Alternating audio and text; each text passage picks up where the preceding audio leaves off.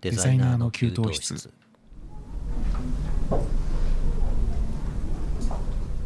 お疲れ様ですお疲れ様ですいや先週は失礼しましたあの休んでしまいましたね、珍しいいでやすあよれねそう実はインフルエンザかかっちゃってあそうなんだそうなんですよちょっと最初息子がかかってうんうんはい、その風邪をいただいてしまってああはいはいはいそう、まあ、すぐ治ったんですけどねうんまあコロナじゃなけれうば、んそうなんですよそんなに長引かないですもんねそうそうそうそうだから23日で治ってうんもう完治はしてるんですけどはいはいというわけで先週は失礼いたしましたっていう話ですはいで今日はお知らせが2つほどございまして、はいはいまずはですねうんポッドキャストの総再生回数はいがですね4万回超えましたおおうんイエイねえなかなかポッドキャストっていう枠自体がそんなに大きくないところでさらにデザインっていう枠がちっちゃいところではい4万回も再生されるってなかなかだなと思ってそろそろ2年うん経とうかどそううですかねっていう感じですよねそうそうなんですよなのでようやくここまで来たなってうん、まあ、ほん本来は10万回とかいけばねもっと区切りがいいんでしょうけど4万回そう4万回でちょっとねその4万回を記念してですねはいステッカーを作りましたああなんかツイッターツイッターじゃない、うん X かあ X 見ました見ましたか、うんははいそのステッカーを作りましたよいはいコースターの時と同じデザインうん、そうそうそうそうデザインはそのまんまではいはいでその普通のステッカーまあコースターより一回り二回りぐらいちっちゃいのかなあちょっとちっちゃいのかうん、6センチ四方ぐらいのやつをビッ作りビまッしたクリマンシールよりはちっちゃいかなあぐらい かなビックリマンそう世代にはそう世代じゃない方にはそうわかんないです何ねのこっちゃかもしれないですけど ですね、これプレゼント企画考えてたんですけど、うんうんでもよく考えてみたら、あと少しで100回なんですよね。あそっかそっかうん。うん、ね、あと6回、6回、このここの回含めて、うん6回分で100回なので、はいで100回記念も含めて、うんちょっとプレゼント企画を考えようかなと思っております。あの、はい視聴視聴者さん的には100回の方がなんか分かりやすいそうですよね4万回4万回再生ってなんで中途半端な数字で っていう。そうなんですよ。なので、その、うんあちょうど2周年ぐらいにもうなるのかななんかいろんなタイミングで100回になるのでそうですね、ええまあ51年52でしたっけ54かそう何回か休んでるんでそうですよね、うんなんでちちょょううど2年どで2年ぐらいで100はい回っていう感じになったので、じゃあうんそのタイミングであのまた違うシール作ってそはいの普通のし、普通のステッカーと100回記念ステッカーを合わせてはいはいは比較としてプレゼントしようかなと思っております、いなるほど、はいなのでお楽しみ にはい、何に貼ろうかなシールあ一応ねステッカーあれですよ貼っても綺麗に剥がせ剥がせるるタイプのやつそうそうそうあそれはいいですねそうそうそううんなので後悔したら剥がしてもらっ てあそうまあの再び貼るってことはできないんですけどあそっかそっかそっかうんそうそうやっそうぱいいやってなったらそうそうそうそう剥がせる 剥がせる綺麗に剥がせるってやつですね、なるほどで続いてすみません、はいお知らせが続いてすみませんけどもえっと最近ジャケ聞きっていうイベントについて僕ツイートしてるんですけどもそのイベントについてお話ししようかなとうんはい、思っております。まず、ジャケ聞きっていうイベントが開催される予定です。うん予定で、はい、っていうのは、今、キャンプファイヤーで、あクラファンなのかそう、クラファンで資金集めてる最中のはいはいイベントなんですよ。うんで、これ、どういうイベントかっていうと、原宿のカフェで、うんポッドキャストのアートワークをうん展覧会として展示するイベントとなっております。はいはいでそこでですねあのゲストがトークしたりとか、うんあとそのポッドキャスターさん同士のその出会いだったりあとリスナーさんとの出会いもあったりと、はいまあ、そういったイベントになっておりますので今回はちょっと僕らも出資させていただいていてうんそうなんですよで、えー、とできればあの皆さんも一口出資していただけると嬉しいなと思って、今日はお知らせしましたはいはいなんかあのでですねリタ,、はいリターンってどうなってるんですかリターンがですね、うん僕もちょっとね、ちゃんと見てはいないんですけど、うんそこが多分出資するかしないそうかですね。肝になると思うんでそう。まずリターン、皆さん、リスナーさんがね、参加しやすいリターンがですね、あの、番組のあの投票権ですね。ああ、そのイベントの中で開催される。そう、そうなんですよなんか。イベントの中で、その番組の投票数でランキングするのかな、うんちょっとわかんないんですけど、その投票権が一口1000円っていうのがございまして、うん。うまあ、それが一番あれかな参加しやすいリターンかなーん投票あ権とは、うんそうそうそうそう投票権あと他にもあるんですけどうん。あのポッドキャスターさん向けの方が多いんですよねああ、どっちかというと、じゃうんあ、配信者が、あの、業界を盛り上げようみたいな意味合いのあそうかもしれなクいでラすねファンってことか。はいうん。そうなんですよちょっと他にあのーリスナーさんがね参加ではいしやすいそのリターンもあると思うので、ちょっと皆さんその辺は詳しく見ていただけると嬉しいなと、そうですね。なんかちょっと投,、投票権ぐらいだったら僕なんか、あのうんなんかお金あんまり払わないかなと思ってしまう そうなんかあとそうですよね。よっぽどなんかお推店しを、推しに投票したいみたいな熱いファンがいる番組だったらいいんだろうけど。で、ポッドキャスターさんと輪を広げたいとか、そういったリターンもありますね。うーん、コミュニケーションが取れるみたいな、そうです権利ねを、実際お会いできるのか交な流。できる。で、僕らはですね、そのはい LP サイズのそのレコードの展示うを、んそうそうそうそう、そのサイズ感で展示できるそのリターンをうん購入っていうか支援しているんですよ。ああ、なるほど。うん、なので、もし開催されたらですね、うん僕らのそのアートワークも、はいこの展覧会、ジャケ劇であの出展される、出展っていうのかな、飾られるので、うんぜひ皆さんあの、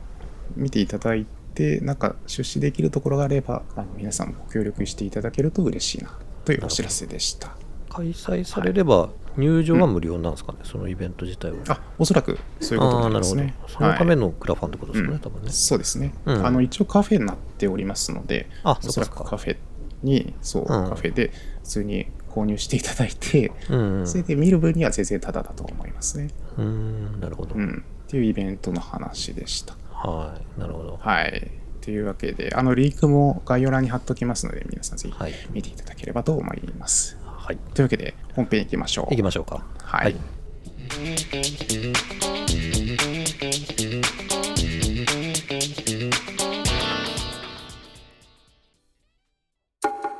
デザイナーの給湯室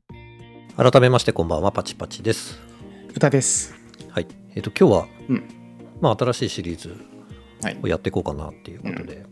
デザイン、デザインディグでしたっけディグです。 D- DIG。そうそうそう。はいリグルってよく言いますよね。うん。深掘りするとか、なんはかいろいろ物色するとか、そういうものに対してディグルって言うんですけど、い。うん今回はそのデザインもの、まあ、何でもいいんですけども、はいちょっと情報をディグってみて、うんいいものあったらあのこんなんありましたみたいなはい比較でございます。なるほど。まあ、はい、今までも、まあ、たびたびお互い気になるデザインをなんかこう持ち寄って話すみたいなそう回でがあったすとね思うん。ですけど、まあ、それそれでにすちょっね。とうんコーナータイトルつけましたっていう感じというかなことです ね。そうそうそうそう。はい、ディグ、ディグシリーズ、はい、リグシリーズはいで記す。念すべき第1回目。大会。じゃあやっていきましょうか僕からいきましょうか。ねあ、じゃあ、はい、せっかくなんお願いでしね、ます。うん、僕が企画を持ってきたので、はい。はい。というわけで僕のディグですけども、うん、あの3つほどご紹介しようかなと思っております。でちなみに僕ガジェットですね全部。あ、なるほど。そうちょっとデザイン的に僕が金銭に触れたうガん、ジェットっていう感じですね、はいそれ3つ紹介しますではまず1つ目ですねうん、えっとローフリーのタッチ BT PBT ワイヤレスマウスっていうマウス商が品来なたんで。すけどはいね以前パチパチさんもマウスを僕もごなんか紹介していただきましたけどはいまあ、マウスシリーズということで、 でですねこのマウスちょっと言葉で説明するとはい。ちょっとし想像しづらいかもしれないですけど、うん、マウス、あ、マウスじゃない、あの、メカニカルキーボードだ。そう。メカニカルキーボードメカニカルキーボードのキーキャップがあるっていうのがわかるかなキーキャップっていうとわかるかな、うん、そのボタンのキーキャップって言って、ボタンそのものが、なんつったらいいんだろう。マウスの右クリック、左クリックがそのまんま、うん、うん、はい、あの、メカニカルキーボードのキーキャップになってるんですよ。あの、 キーコードの、まあ、キー、キーの一粒一粒っていう感じですそうですね。こかれなんね。て言ったらいいんですかね。まあ、そうだな。結構キーキャップって言って分かる人は少ないかもしれないうん。けど、そうなんですよね昔ながらのこうカチャカチャカチャっていうタイピング用のキーボードのキーの一つが、ですねマウスの指があてがわれる部分に一個ずつ置いてあるってそ感うそうそうそじう。ですか、これ。そうなんですよ。うん。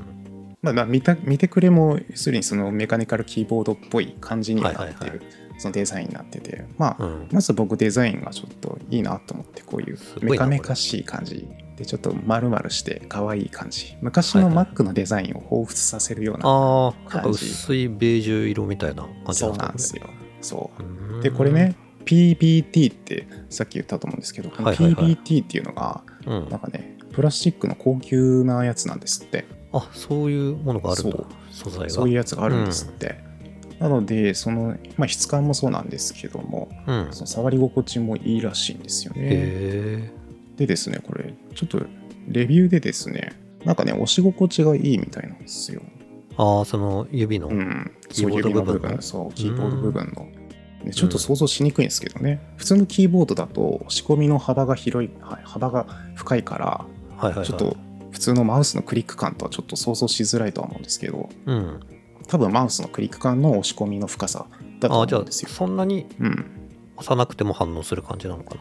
おそらくそうだとあんまりへこまない感じなんですか思ねうんきでっすとけどね、そうなんですうよ、ん、疲れますもんねそうなんですよ押さないといけないといちいちグーンって押さないとね大大変になっちゃうんで、そうなんですよだからその辺は多分普通のクリック感だと思うんですけども、っていうねう感じんでこれねローフリーってどういう会社なのかっていうとそもそもですねこうそういったメカニカルキーボードのキーキャップを制作している会社なんですねどこの会社なんですか日本あではなさそうだけどこれねアメリカのアメリカの会社なあんですそうよなんだなるほどそうなんですよでそういった会社なのでこういったマウスを作りましたっていうことだと思うんですけど面白いですねこれねそう、そうなんですよ。ちょっと見てくれが可愛いし、面白いから紹介してみようかなと。はい1万円しないぐらいですか79ドルそうそうそうそう。ちょうど1万円ぐらいです。そんな感じですよねきっとねそうです。ちょうど80ドルぐらいなのでね。そうですね。うん、1万円ぐらいうんへとなっておりますえ。はい。興味深いなこれそう。こ れ電し買う源ははい。電源はね、これワイヤレスなので、電源っていうか充電の入り口ですよね。乾電池とかじゃないですよねきっとねゆわあえっ、と USB-C の口が見えるからあ、そうですね。バッテリ USB-C。ーそ駆動うっていう感じことなんでですかねすね。充電式ですね。はいはいはいなるほど、はい。えという、えっと、なんだっけ、 名前がタッチ PBT ワイヤレスマウスでした。ー、はいかわいいな、はい。うんね、可愛いですね。はじゃあ、その2つ目ですね。ほいこちらですね。いまたなんかレトロ系がすごく続い てる、んそうなんですよ。えっと、クロックワークっていう会社のうんデブタームっていうパソコンなんですね。これパソコンなんうだ、ん。うんそう昔のなんかワープロみたいな佇まいですねそうそうそうそう。うんこれねそう、実はめちゃくちゃちっちゃいんですよ。あそうなんだそう、ちっちゃめのワープロみたいあな。本当だちっ ちゃいそうへーちっちゃめのワープロみたいなパソコンなんですね、こうれー。んでですね、これね、あのーそのパソコンとしてはスペックそんないいものではないんですよ。うんうんメモリーとか4ギガとかそんなレベルのやつなんであすね。だいぶないんですねじゃあねそうです、そうです。何をするんで、だころれ、うそうですよね。何をするんだって話なんですけど、これね、うんここの会社自体、クロックワークっていう会社自体が、はい、あのーレトロゲームのエミュレーターってわかりますかねはいはいはいパあソのコレントロ上ゲームをで。そうそうそう。ゲームを再現する動かすアプリケーションアプリケーションはい、そうそうそうそう、うんそのエミュレーターを使って、うん、そういったレトロゲームをプレイできるちっちゃいガジェットを作っている会社なんですよ。うーんなんかちょっと聞き覚えがある会社な気がしましたあ本当ですか、うんあーでこの会社がそのまあ多分ですけどこのうん今紹介しているデブタームってやつもおそらくゲームレトロゲームのエミュレーターとして使うのがやっぱ一般的だと思うんですよね。うーんうん、なのでこのゲこれはただ単にパソコンというかゲーム機っていう捉え方をした方がいいのかな。ああうん昔の、すごい昔のパソコンゲームをこれ1台でやるみたいなことですかね家庭用ゲーム機じゃなくあそてうんあったりとか家庭用ゲーム機もあります。ああそっか基本はパソコンだからもううんつ使い使う人次第ってことか。これそうでいうこ何とをですするねのかは。そうなんですよ。うーんあちなみに OS はですね、Windows とかではなくてですね、あ、違こうのんですね会社の、そう、この会社のね、オリジナルの OS が入ってるみたいですね。えーゲーム特化した OS, そう OS ってことか。ゲーム特化してるかどうかは分かんないですけどね。うーん。で、それ、その OS の中で、そのゲームをうん。プレイできる、その、アプリケーションいっぱいありますよっていう感じですね。はいはいはい。これ多分、視聴者の皆さんみ見てもらえないと分かんないと思うんですけど、うん。あの、十字キーとね、XYBA ボタンがあるんですよ、ね本。当だ。ゲームのコントローラーみたいなのがちそょうっなとんついでとする。よ。そもそもこうやって両脇を持ってね、その十字キーとそのはいはいはい。 AB ボタンでゲームするようやりになく。そうだな。 そうやりにくそうですけどね。そうなんか一応飾りで、一応ついてますって感じなのかな。あどうなんですかね。さすがにやりにくい気がしますけど、重そうだしな。そう。で、これを、で、そのゲームをプレイ、レトロゲームをプレイしましょうっていう、そのえ機会だと思うんですよね。で、これね、何気にね、プリンターがついてるんですよ。ーあ、なんかこのレジ、レジの中でシートロールみたいなのが、そう、あるんのですがよ。そうなのこか。れそうです。関熱紙のプリンター。ええまあ、これ何に使うかよくわかんないですけど、僕も。復活の自分じゃないですか。あ、そっかそっか。あ、なるほどね。そうドラクエ2あドたりラのクエ復活2の的呪に文。言うと、復活の呪文みたいなものを意味すそるのっかな。か、それ、確かに。てか、それ、メモリーで保存すればいいんじゃないかなっていう話ですけどね。 昔書いてましたからね。そうですよね。そう僕も書いてました。メモ間って違えて。そそううそう間違えないようにそう、レシートにプリントしましょうと。そうプリントしましょうっていう。まあ、そう理理由は分かんないですけどね。なんでついてるかっていうのは。まあ、そういう、あれなんですよ。で、これ、はい最大の特徴がですね、うん。なんとね、プラモデルみたいに組み立て式なんですよ。ええそう自分で組み立てちょらっれるんだ。とそそういうことですね。うまあ、ん自作 PC って言えるほどの自作かどうかわかんないですけども、はいはいはい。まあ、その辺もちょっとくすぐるなと思って、うん。はい。いいですね目に留まりましたよ。おじさま心をくすぐりそうまなすんねです。よおじおっさんしか買わないだろうな、こんな。かわいですね、きっとねうん。レトロゲームが好きな 我人とかね、々世代だけだろう。そう、そうなんですよ。ピンポイントで狙われてます。そう。というデブタームでした。はいデブタームはい。続いて3つ目のデザインリーグ。うん。こちらですね。えっと、ブックスタブウルトラ C っていう商品名なんですけども、はいはいはい。これは。これね、カラー電子ペーパーなんですよ。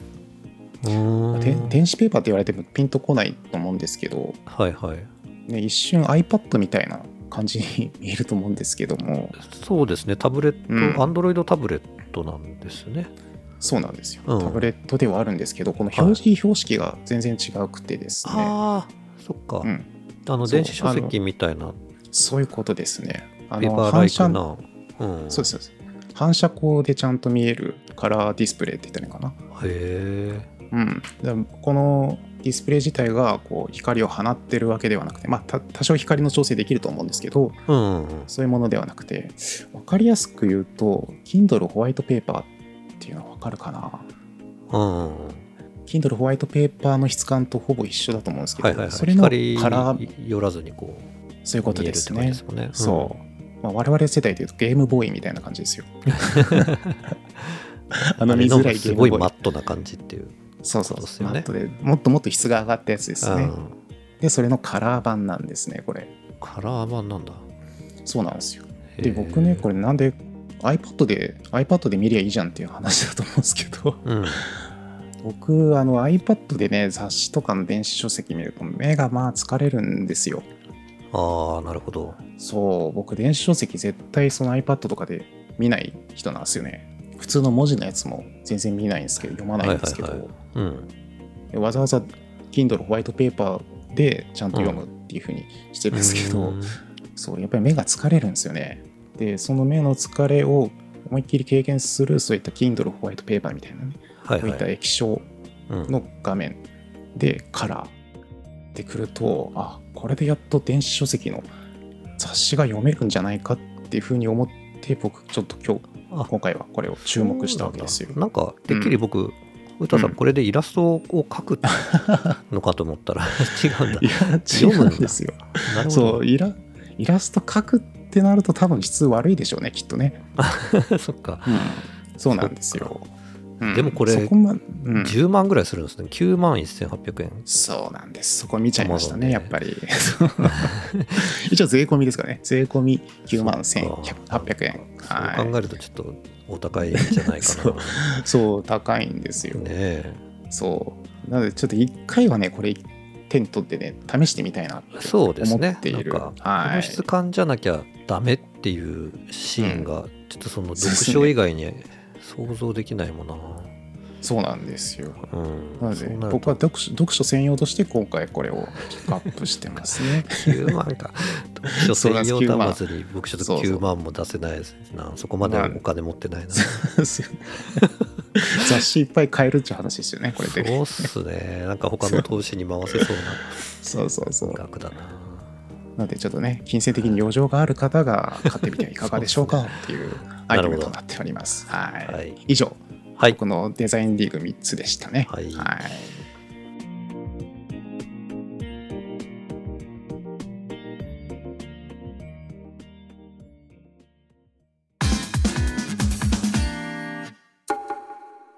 デザイナーの給湯室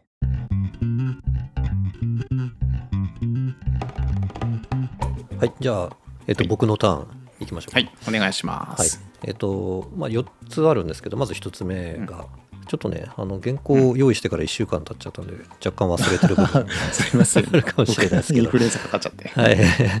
えっとまず1つ目は、えっと、級数なんですけど、えっと、これ360級数っていう結結構ねかなり新しいタイプの急須をナズグリーンティーっていうお店わかります、ううたさん結いや、わかんないですわかんないねで。うん構ねこっちっていうか石川にもあるんですけどただうん関東にもあったと思うんですけどなんかショッピングセンター大きいところに行くとはい。結構入ってたりするあ、んですよそうなんですねおな日本茶のうん。おしゃれなカフェみたいなうんお店なんですけけど、そことあのエイトブランディングデザインあの西,、西澤さんがやられてるブランディングデザインの会社がはいはいうんあまあ、共同で開発したっていう感じうん。なのかなと思うんですけど、うんえーなんて言ったらいいんだろうなぐ、まあ、まうずんガラスなんですよね急須なんだけど、はい。はいはい。で、ね、注ぎ口がないんですよ、うん。ん注ぎ口がな、あ、ない、はいはいはい。ここここから注ぎぎますっていう注ぎ口がない急須で、 そうあのどこからでも注げるっていう360。度。度あ、それで360度か。そうそうそうそうなるほどうん、360急須っていううん。由来なはるほそどねのうんどこからでも注げますっていうそういうことか。ことなんですよね。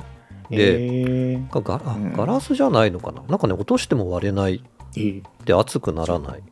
強化ガラスかな。かなで、まあ、茶葉がよく対流するっていうのは、まあ、急須で普通の急須でも一緒だとは思うんですけどうんうん。で急須ってやっぱり注ぎ口があるからめっちゃ洗いにくいじゃないですかなんかあの細い部分が。確かに。洗いづらいです、確かに。洗いづら い。で、これはそのそどこでも注げるから、注ぎ口がないので、もちろん洗いやすいですよね。そうですね、洗いやすいのは、まあ、そ確うかにそれそうすだごいありがなたいなと思って思いました。で、うん急須で一番困るのはなんかうんすごい場所無駄な空間取るんですよね置く時にまあ持確かちに。手と確かに。その注ぎ口うのんそのによって生まれるデッドスペースっていうのが必ず出るかあーらわか急須23個あったらもうそれだけですごい場所取るみるわ。そうでたいすなね。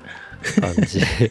なんです よね。それなんか急須に対しての困りごとをうんこう全部解決してくれてるみたいな、あ、そうかもしれん、確かそに。う素晴らしいそれもちゃんそうですね。デザインじゃないですかこれ。ね、素晴らしい。ねいいなうん。でなおかつやっぱ見た目も美しいっていう、これでもひ一人一つ思ったんですけど、はいはいはい熱いお茶入れる入れるときにうんうん熱さって感じないんですか熱くならないらしいんですよこう持ってるんですよね二重になってるのか、これ。どうなんですねダブルグラスになってるのか、構造がねちょっとあんまりわからないんですけれど、うん。そう熱くないらしいなるほどね、二重になってるかもしれないですね、これ。二重になってるから、触れても大丈夫っていう状況にはなってるかもしれないですね。そうそうそう。なんか、なんて言うんだろうな。うんまあ、ビーカーみたいな形っていうんですかうねん。そうですよね。そう普。通にビーカーですよね。そう、ああいうシンプルなうん。形に、うんあの、うんシリコン状のキャップ。プがついてるみたいなあ感あ。じ。シリコンではないいいっすのか。ねあ、蓋はシリコンですね。あこれあれですよね、紅茶とかいろんなものにも対応あできそるんうそうですねよいろんな飲み物対応できる感じで、うん。素材はトライタンって書いてるなこれ、えっと、法はポリエステルあ樹ポリエステ脂ル。はいあーだから割れないんじゃあプラスですチッねク。はい。うん、なるほどガラスじゃないんだうんだ。から熱伝導率的なものも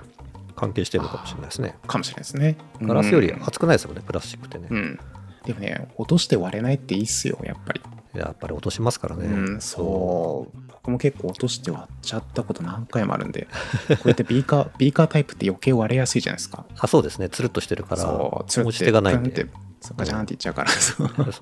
らこういうプラスチックありがたいっすよ。そう大丈夫っていうことでうん、でねこれはねただ、うん、えー、と価格的には今4800円の税込みうん、っていうことなので、まうあ、ん急須に5000円出せる人がどれぐらいいるんだろうかとはちょっといや、思出いせまますすがよ。、まあ、そんなに極端になんか高いものでもないので、うん、うんまあ、あの耐久性もいいし、うんうん機能的な面でもねそう考そえうるそと、うんあと、まあ、南部的とかね、なんかそう常滑とか、なんかそういういい、ああああいいうう。それ言っちゃうとね、ね、急須だったらもっとするから、うん、 そうっすね。うんそうそうそうそういうものに比べれば全然お安うくんお求めいただけるものになってるんじゃないかなっていう感じですね。うんうんはい、1個目はこれです。はい。はい、はい、じゃあ2つ目ですね。ちょっとね、これ、うん X でもだいぶ話題になってたんで、う歌さんも知ってるかもしれないですけど、はい。えっと、パンパースのうんパッケージがちょっとやばいことになってるっていうやつ、 それ知ってえる。見ました知ってるみたい。こ れ、ちょっと、 しご存知の方も多いかもしれないんですけど、これは、なんて言うんだろうな、パッケージに赤ちゃんの画像入ってるんですけど、うん赤ちゃんの右腕が、あの、ギアサード化してるっていうか、そうっすね めっちゃ膨れ上がってるように見えるっていそうう。ですね。チンパンジーみたいな感じになって ます。なんでこうなっちゃったんだろうっていうか、これ最初ね、なんかフェイクニュースっていうか、コラ画像かなと思ったんですよ、僕。んなんかうまいこと、フォトショップでこういう風風に加工する人いるなと思ったら、できますよね、やろうと思えば。そうそうそうんなんていうんだろう大人の手と赤ちゃんの体がつながっちゃってるんですよね。繋がっちゃってるのか。切り抜き失敗なんですかね、これ。どうなんだろう。これはそどい風にうなんでしょうね。なんかもともとええお母さんが赤ちゃんを抱えてるっていう写真を、ですよね。まあ、部分的に使おうっていうした、その経緯 がそうですあるらしいんですけど、この記事ではね、ちゃんとメーカーに聞きましたってことで、あ、本当ですはいか。すごいすごい。そうそうそう。聞いてみたら、やっぱりなんかその制作の過程で、こういうふうになってしまったのに誰も気づかずにこう印刷してしまったっていうこと 気づかなでい、そう、なんかね、あの S サイズのパッケージだけこうなってたらしいんですけど、あ、まそあうなん本だ。来はね、こういう別の画像だったんですけど、元画像、初めて見た。あそうなるほどね本当は赤ちゃんの腕とあのママの腕は別物だったんですけど、それがなんかこう一体 化しちゃった。誰がどう切り抜いたらこうなるんだろうっていえうー、どう感じなんだろう、それって。なので、まあ、あのええ次回の刷新の時には、あの修正予定ということなので、あねまあ、10月からはなるもうほ、えー、と変えるっていうことらしいからもう変わってるかもしれないですけど さすがにじゃあ、幻の切り抜き。そうですね、えなんかーこれね結構ゾッとしたっていうかデザイナーとして 他人事じゃないみたいなのでいつもこういうの見ると、そういやいつ自分がやるかもしれないっていう目で見ちゃうとちょっと怖いんですけど。ねちょっとヒヤッとしますよね。はい、あのこれもちょっとぜひ皆さんもちょっと記事をはいご確認いただければと思います。ははいい、次ですね。次はですね、えーと、子ども選挙っていう取り組みがあって、うんその取り組み自体がグッドデザイン賞を受賞したっていうことで、あのちょっとニュースになってたのが、うえんー気になったんですけど、あのうん子ども選挙っていうこのロゴマークがあるんですけど、まあ、それうがん最初、なんか素敵だなと思ったところで。ねいいっすよね。そう、うん選挙の選ぶっていう字の、あのなんて言うんでしょうかね、己みたいな部分がハテナマークになってて、うんうん。うんで、その下がびっくりマークになってるっていう、ね結構面か白わいいいっすよね。うん。あ。そうなんですよ。で、これが全部パーツ分かれしてて、あのパーツでこうなんか展開してるみたいなデザインなんですけあど、本ああ、なるほど。そうなんかデザインの完成度もすごいんですけど、これなんかね、ち茅ヶ崎の制作会社の、うんえー、と株式会社ボンドさんというところが、うんえーあありましてそこの市川さんという方がデザインしたものらしいんですけど、結構いいデザインだなと思ってそうですね。はい素敵。素敵ですよね。うん。うんでここはねなんかそのこの子ども選挙が何かっていうと実際のその茅ヶ崎の市長を決める選挙の時に子どもたちが候補者に質問を考えて実際こうインタビューしてはい。で子どもたちだけで選挙権持ってないけうどん投票しますっていう活動だあーなっるたほんどですってで子どもたちが選んだ市長がこの人みたいなうんうんあの感じだったのでその子どうもん子どもだってまちづくりや政治に関心をうん持ったっていいよねっていううん。うんことで、まあ、町の住民の一員としてその自分たちで考えて行動するっていうなるほど。取り組みだったので、まあ、面白いなと思ったんですよね。受賞の理由これがねグッドデザイン賞を受賞してるうんので、まあ、グッドデザイン賞って あの、うんまあ、お金を出せばそうかでなすりね。のお金払います ね。割合で取れるっていうのでもう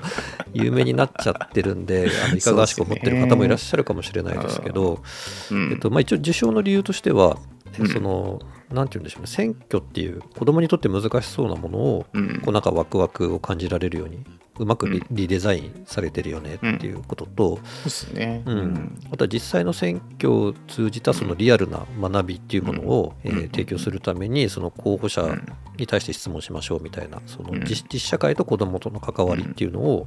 あのうまく重視してますねとか、うんうん、あとはこれですねあのこの活動が茅ヶ崎だけで終わってほしくないということでこのロゴとか制作物え全般とかこのうんイベントの運営のノウハウとかをなんかオープンソースにしてもう自由に使っていいですよっていう感じで。それ素晴らしいですね。ですよね。で全国でどんどん展開してくださいということにうんしてるっていうのもまあ素晴らしいということで、うんえー自称理由になったというああ。ことでした。いいっすね。取り組みごと素晴らしいやつですね、こういうのって。でなんかそのうんデザイナーが起点になって、うんその子どもと地域の関わりみたいなのがこう、うんなんていうんでしょうね取り組みとしてこううん積極的にやられてるんいい活動例だなと思って、ね。ううんなんん。 なんかこう尊いなとも 思いました。 そうですね。語彙がなくてすいません。そうですねはいいい尊はい尊いなという感じで。ははいい。これが3つ目で最後はこちらです、まあ、しょ本の紹介なんですけど、えー、と最近買った中で結構面白かったなと思った本なんですが、ええっ、ーとね、これ、えーときめくロー「ときめくローカルパッケージデザイン」っていう本なんですけど、うんえっと、北海道から沖縄までその47都道府県のお土産を、お土産のパッケージですね、それを地域別にこう網羅してる結構ね分厚い本なんです よ、結構分厚い実例誌僕大好きなので、うん。あ半径はちょっとちっちゃいんですけどうん。だからその図鑑みたいな大きさのものではないんですけどこの間歌さんとあのあの餅いなりのパッケージをやり始めたはい。時ぐらいから、はははい結構ね、ねパッケージデザインの面白さっていううんか難しさっていうのを少し感じていて、でまあ、勉強がてら買おうかなと思ってうん買った書籍なんですけど、うん、なん、か改めて考えるとパッケージデザインって結構うんなんかデザイン案件の中でもうん、特特殊だなっていう気がああ、まあ確かに。ねちょっとしてるんですよ、うん僕的にそのパッケージデザインって、うんなんかプロダクトデザインに近いのかなと思ってて、ああはい僕らがやってるデザインって基本的に平面デザインじゃないですか。うんうんうんなのでそれをさらに立体に考えなきゃいけないっていうところがうんあるので、あそうですよねそこら辺が難しいのかなうんと思ってますね。それはうんやっぱりありますよね、うんあの箱になるんだったらその側とかうんあの中とかうん開ける時のその動作とかそういう3次元的なものもそうだし4次元的なところも含めてデザインしなきゃいけない難しさっていうのもあると思うんですけどなんかそういう機能的な難しさもあるんですけどなんかね特に今回このお土産のパッケージだからうんお土産買う時って結構ジャケ買いしませんかなんかパッケージが可愛いみたいなそれはわかります。わかりますよね僕もジャケ買いしてるんそうで、はい。結構パッケージのデザインで選んじゃうみたいなところあると思うんですよ。あの、うん試食できないケースがあるからっていうことだとは思うん で確すけかど。にね。 そう。そうだからね、なんて言うんだろうな、うん一瞬見た見て可愛いとか、うん素敵みたいな風に思わせる要素がすごく必要なものなんだなってああ、まあ確かに。うん。思っているんですよ。まあ、っていうことは、うん多分アート的な側面が結構強い方がいいっていうか、それはわかる、なんとなく。うんうんそうなんか確かにアート寄りなデザインかも しれない。そうですよね。うんなんか理屈抜きでなんか見る人の心をなんかこう引きつけるパワーみたいなのがやっぱり必要かなっていう感じがしてて、そまあうでそすよの辺ねが広告デザインとかとは真逆をいくっていうか、そうですね。う、うん。なんか広告慣れしてる人だとちょっと難しいかもしれないなと思うん部分なので、だからなんかすごいカラフルなものとか、あのイラストが中心になってるみたいなものがうん。とかですね。あとはなんかすごく幾何学的で包装し楽なデザインなものとか、はいはいはいはい、ううんん、だからその抽象度の高いものみたいなものがうんうん多いっていうか、そういうなるほどね傾向があるんじゃないかなっていう気がしていて、結構ねええ奥深いなと思いましたね、まあ、パッケージデザインというか、ええ特にお土産のデザイン、はいはいうん、確かに、そう本当にお土産なんええでこれ、ううんん、確かに僕もあうの、お土産ジャケ買いしたやつ前紹介した覚えがあそるうそうそうなんかありましたよね、ええそう、まあ、確かにそれで買ってますからね僕がねそう実際、 僕僕もね結構そういう選び方してるなと思ってうんそうだからなんかこうデザイン的にどうこうっていううん、よりもなんかこう確かやにっぱり華やかさとか見た目の綺麗さうんうんうん美しさみたいなのがすごく重視される確かにね世界だなっていう、あうんまあ、放送紙的な役目も果たしてるじゃないですかなんか見た目的に、うんそうですねううんん、そうあとはもらった人がこううわ嬉しいって思ってもらえるようなあ確かにそれはあるね、かな、ううんん、なってないといけないのでうんそうそうそうだからまあ作り込みが面白いしなんかいくらでもこううん自由なアイデアを盛り込みやすい案件なのかなと思うんですけど、僕的にはこういうデザインの方がやりたいなって思える方なんですよね 僕はちょっと感覚的なデザイナーさんなんでそういう人はね、結構向いてるかなと思います、うんううんん僕若干苦手ですかね。そうそうなんですねそうううんんえー、と結構ねあの手元に置いといて損はない一冊だと思うので、ねまあ、今いいなっ4000て円ぐらいするんですけど、はい、いやいやそんぐらいしますよ、ね、そうあのかな りかなりの量載ってるんで、うんはい、実例集としてはすごく役立つ、うんあの一冊かなと思いますので、はいねぜひお手元に欲しいはい、置いといてはいかがかなという感じで、はいはい、以上でございます。はいありがとうございまはいし、たありがとうございます。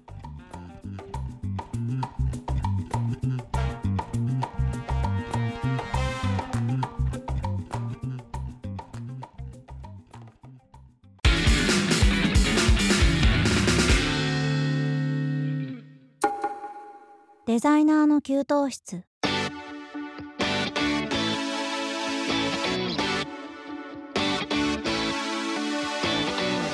はい、いかがでしたでしょうか。今週のデザイナーの給湯室、そろそろお別れの時間となりました。はいえーというわけで、えーデザインディグ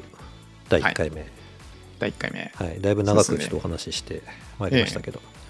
そうですね僕の前段が長かったっていうのもあったんですけど、あいやいや あのおお知らせだったのうんそうですねで、まあはい、はい先週のあのお休みを取り戻すぐらいのボリュームにはなったかなと思いまそうですすので、ねはい、今日持って2回分として聞いていただければ良いかなはとい、ですねはいはい思い ます。はいえーデザイナーの給湯室では皆様からのご意見、ご感想をお待ちしております。えーデザキーお便りボックスからどしどしお寄せくださいませ。えーまた、ハッシュタグデザキーをつけて投稿していただければ、いいねや、えーコメント、リポストをしに参りますので、お気軽に投稿してください。えーそして、今年はデザキー1周年を記念して、毎月月替わりのスマホ用壁紙をプレゼント中です。えーデザイナーの給湯室の X アカウントをチェックいただき、えー検索してみてください。えー次回は11月2日木曜日11時頃お耳にかかります。本日もありがとうございました。お相手は私パチパチと。歌でしたバイバイ